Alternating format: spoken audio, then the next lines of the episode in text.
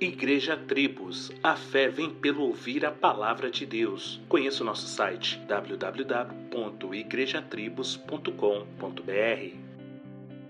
Se você ler Romanos 14, a Bíblia vai te dar direção clara sobre observar ou não datas e festividades. Ou seja, o cristão pode ou não celebrar a data do Natal de acordo com sua consciência e não deve julgar quem pensa diferente. Todavia, algo que devemos lembrar é que o Natal é sobre o nascimento de nosso Salvador, Jesus Cristo.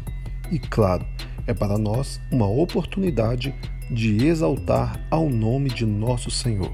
Os pastores em Belém primeiro ficaram assustados, mas em seguida foram movidos de grande alegria e regozijo pelas palavras do anjo que anunciou uma grande notícia: que naquela noite nasceu o Salvador. O mundo, a cultura e o secularismo pode até deturpar a mensagem do Natal, com o consumismo, a comilança e as festividades vazias, mas não pode nos impedir de apreciar Jesus Cristo como verdadeiro sentido.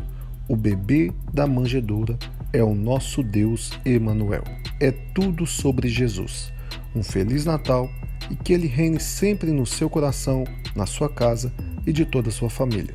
Solos Cristos, dele, por ele e para ele.